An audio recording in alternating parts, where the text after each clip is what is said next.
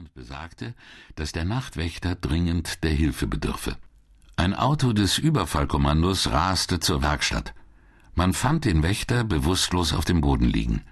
Über die Vorgänge konnte er nichts berichten. Er hatte niemand gesehen und brauchbare Spuren gab es nicht. Manchmal dachte er noch an die geheimnisvolle Anna. Es verging aber mehr als eine Woche, bis er endlich Zeit fand, im Mekka-Club vorzusprechen.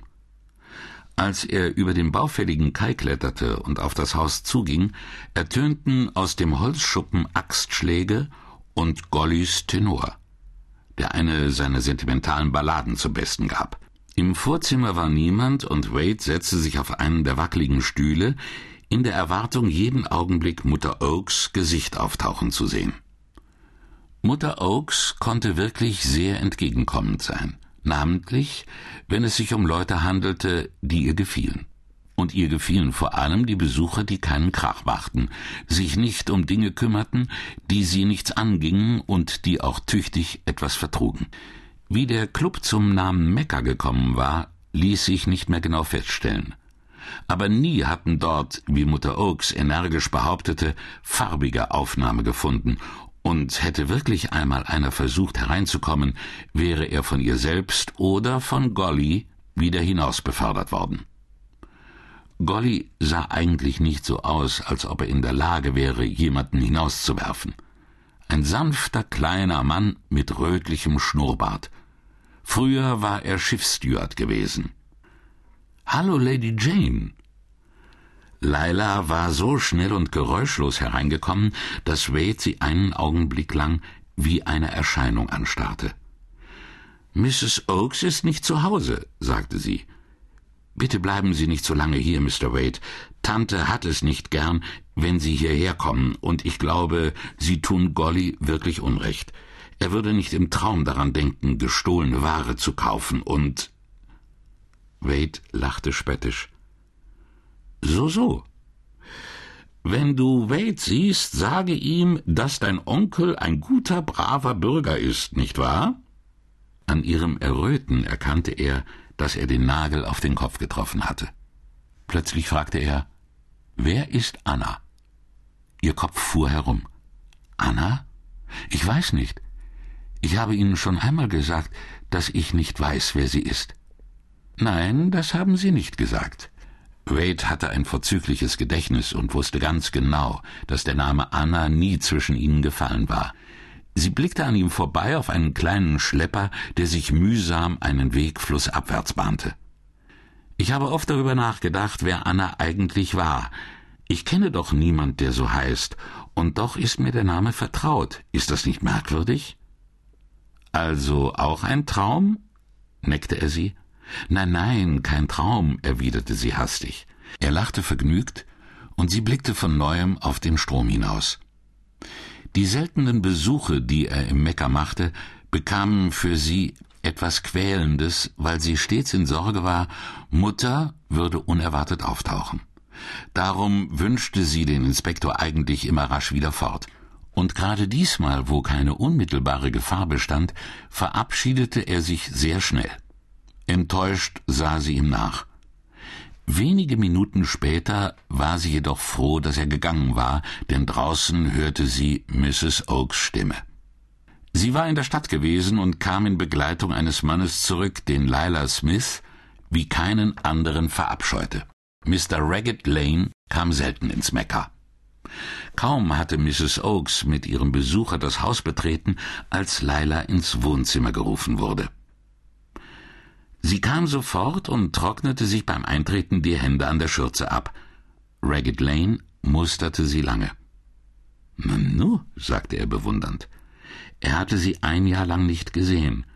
Hübsch bist du geworden. Komm her, lass dich mal ansehen. Er ergriff sie bei den Schultern und drehte sie dem Licht zu. Zornig riss sie sich los. Rühren Sie mich nicht an. Wie können Sie sich unterstehen, mich anzufassen? Ihre Stimme hatte einen neuen, scharfen Ton. Mrs. Oakes starrte sie verdutzt an. Aber Leila, begann sie. Das Mädchen hat ganz recht. Es tut mir leid, Leila. Ich vergaß, dass Sie erwachsen sind. Aber Leila hörte nicht hin. Sie hatte sich umgedreht und verließ hastig das Zimmer. Es war ihre erste Äußerung eines entschiedenen eigenen Willens gewesen, und Mutter Oaks verschlug diese Frechheit die Sprache. Was ist bloß mit ihr los? rief sie schrill. So habe ich sie noch nie gesehen. Wenn sie anfangen will, in dieser Art aufzumucken, werde ich ihr was beibringen. Ragged Lane kicherte und zündete sich eine Zigarette an. Sie ist eben kein Kind mehr, das ist alles. Lohnt sich gar nicht, sich darüber aufzuregen. Erst wollte ich Ihnen gar nicht glauben, als Sie mir erzählten, wie hübsch sie geworden ist. Er blies eine Rauchwolke zur Decke empor. Ja, und nun zum Geschäft, Mutter Oaks. Ich muss erst sehen, was das Mädchen macht. Sie erhob sich und verließ das Zimmer. Kurz darauf kam sie zurück, verschloss die Tür, ging zum Kamin und schlug den Teppich ein Stück weit übereinander. Mit einem Haken hob sie eines der Parkettvierecke heraus. Der Hohlraum darunter musste um einiges größer sein als die Öffnung, denn nach und nach kam ein halbes Dutzend kleiner Säckchen zum Vorschein. Mr. Lane legte sie auf den Tisch vor dem Fenster und schnürte sie auf. Nicht viel wert, sagte er und schob eine Reihe von Gegenständen beiseite, billige Ohrringe, Broschen und Ketten aus minderwertigem Gold. In einem anderen Säckchen fanden sich einige gute Stücke. Ein zehnkarätiger Smaragd, ein Ring mit einem quadratischen Diamanten, eine Halskette, ein Anhänger und fünf ziemlich große Perlen, die er sich besonders interessiert besah. Er traf seine Auswahl, steckte die auserwählten Schmuckstücke in die Tasche und gab ihr den Rest zurück. Das Gold ist nicht viel wert, lohnt sich kaum, es einzuschmelzen. Ich würde das Zeug ins Wasser werfen. Mrs. Oakes seufzte. So eine Verschwendung klagte sie. Aber Sie müssen es ja wissen. Sie fuhr hoch. Ein scharfes Klopfen an der Tür. Wer ist da? Ich möchte mal ein paar Worte mit Ihnen sprechen, Mrs. Oakes. Es war John Waits Stimme. Kein Muskel bewegte sich in ihrem starren Gesicht. Wer sind Sie überhaupt? Inspektor Wade. Einen Augenblick. Schnell raffte sie die Säckchen zusammen, warf sie in den Hohlraum, setzte das Parkettstück ein und zog den Teppich darüber. Ragged Lane hatte inzwischen den großen Garderobenschrank in der Ecke geöffnet. Er stieg hinein und zog die Tür hinter sich zu. Mrs. Oakes warf noch einen Blick auf das lodernde Kaminfeuer, stocherte mit dem Feuerhaken nach einem rotglühenden Kügelchen, das einmal eine kostbare Perle gewesen war, und schloss die Wohnzimmertür auf. Kommen Sie rein, Wade. Der Inspektor trat ein und blickte prüfend um sich.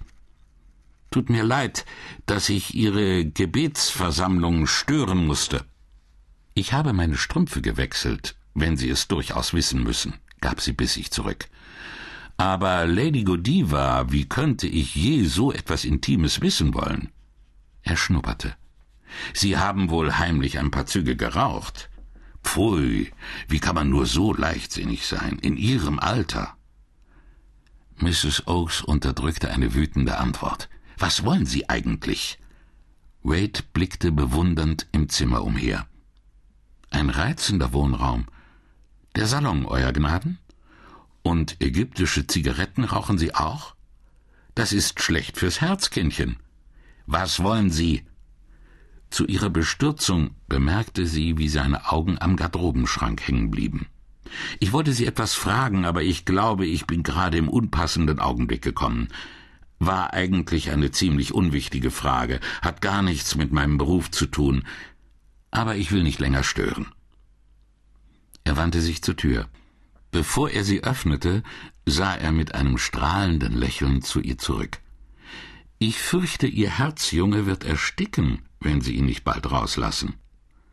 Behutsam schloss er die Tür hinter sich.